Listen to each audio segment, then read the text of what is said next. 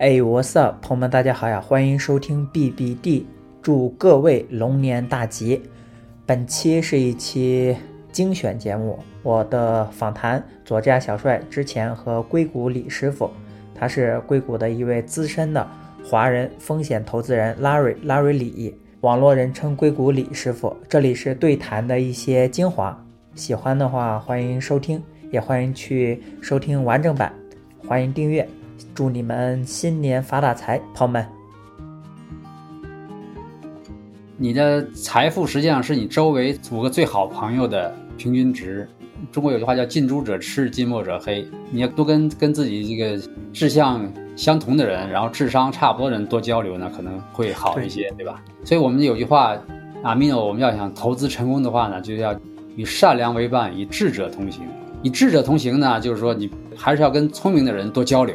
虽然有时候忠言逆耳，但是要多跟聪明的人多聊一些有意思的事儿、有用的事儿。所以还要以善良为伴，就是说世界上呢，这个人很多，那干嘛不跟善良的人在一块？赚钱也是，赚钱的办法很多，可以跟很多朋友一块赚钱。为什么不跟善良的人在一块？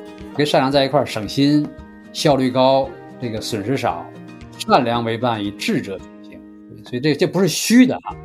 哦，我觉得完全不虚，就听起来很虚，但其实有经验的话会觉得完全不虚。就比方说你说善良，它其实是一种非常有效率的智慧，因为你心思不用放在防人上面，你心思可以完全放在做的事情上面，你的目标上面不用担心，哎，他是不是在坑我？你就知道他是不会坑你的。所以也是一个提高效率的一个方式，而且你刚刚说这个五个朋友，其实我自己总结过，我们普通人很多普通人可能有一个心态不太好，就是容易嫉妒，特别是如果比方说发小发达了，或者说好朋友之前还是好朋友，但是结果他们公司突然上市了，他的资产比你可能翻了若干倍了，你觉得心里不平衡？我自己觉得这种心态。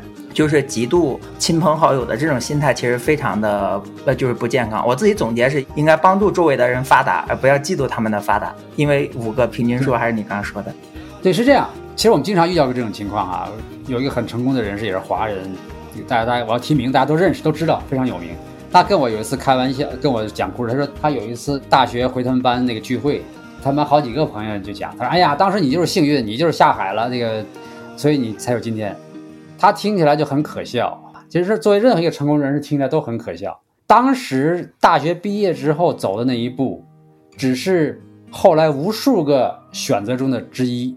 就是你大学毕业的时候，你可能选 A 和 B，但你在做任何事儿，今后的五年、十年里面，你每天、每个月、每年都会从好几个选择里选一。所以真正成功，并不是因为当当仅仅仅那一个选择。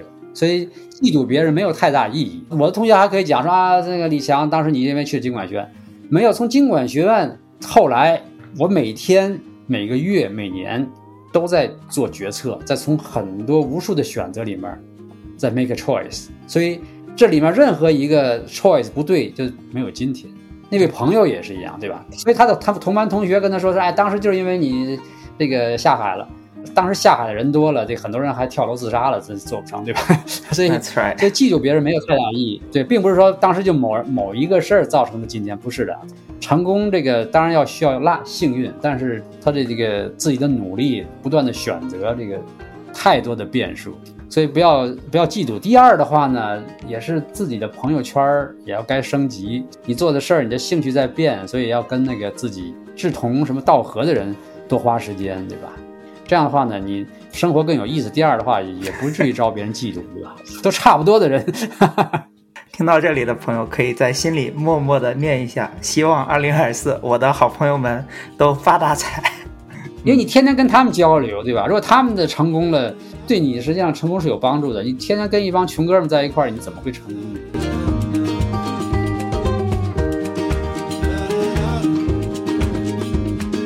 聪明的人，你觉得他很聪明的一个学生，他们在做什么，或者说他们在转什么？也许可以给自己提供一些借鉴。非常是，非常是。其实自动化系转到经管学院，就是一位很优秀的学长，比我高一级的自动化系的人学长。他呢，在自动化系是个很优秀的人，但是呢，他就是决定去经管学院。当时他呢，跟他聊了一下，启发很大。他怎么劝你？啊，他就说这个有意思啊，他说经管学院有意思，他给我讲了一些这个他在经管学院跟那个周围的同学的交流，觉得特别好玩啊，特别 exciting。呃，作为我这个性格，我听完之后觉得很好，就是这种信号。投资也是一样，实际上，如果我们发现一个团队能够在很早的时候吸吸收一些很优秀的人，这个公司就值得投。举一些大家都知道的例子哈，在 Google 早期的时候，他的员工是非常优秀的。他招的人都是非常优秀，Facebook 也是一样。Facebook 起步的时候，很多 Google 的优秀的人才就跑到 Facebook 去。哎，可以再回讲，就是说雅虎是刚起来，起来不久之后呢，后来 Google 起来，Google 成功腾飞之初，很多优秀的雅虎的人都跑到 Google 去了，所以这个信号就非常重要。因为那些优秀的人，他是对周围的人的要求也很高的。They don't want to deal with stupid people，对吧？他就是厌蠢症，对吧？他自己觉得周围的人不那么就 smart，他很烦，所以他离开雅虎，当时去 Google，很多都是很很 smart people，这就说明这 Google 的公司不错。等 Google 大了之后呢，对吧？他招的人越来越多，现在 Google 十几万人，不可能招那个特别顶级的，他招不上，对吧？招不着。这后来你发现 Google 相对成熟之后，哎，有一些非常优秀的 Google 的人跑 Facebook 去了。后来 Facebook 成熟之后，你后来后来发现，在 Uber 成功之初，起步之初，有好几个 Facebook 很优秀的人，一个接着一个去 Uber，Airbnb 也有这种现象。所以在硅谷有这么个现象，就是说，你如果注意到一些很优秀的这个所谓大厂的员工，接二连三的去某一个小公司，这公司就值得你关注。所以从投资这个角度来讲，像你讲，对于年轻人就业也是一样，就业本身实际上也就是投资。对吧？就你投资的是你自己的时间啊！今天大家都在谈生成式 AI，两年之后可能三年之后也就不再谈了，就跟那个移动一样啊！几年以前咱都是移动应用、移动互联网、移动，今天大家不用谈移动了，因为移动已经无处不在了。再过那么一段时间，所谓 AI、所谓生成式 AI 这个东西已经无处不在了。那我们再谈的可能就是这个某些方面的用户体验呐。某些新的垂直领域的一些应用啊等等，所以也就是刚才回答你刚才那个事情，就是哎，为什么我们在这个生成式 AI 火了之前投了几个公司，如今都是非常火热的生成式 AI 公司？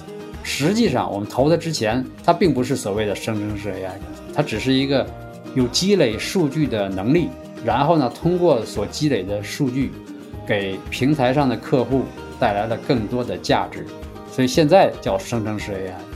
我刚注意到两个关键的节点哈，而且我觉得就是您的把握也特别的精准。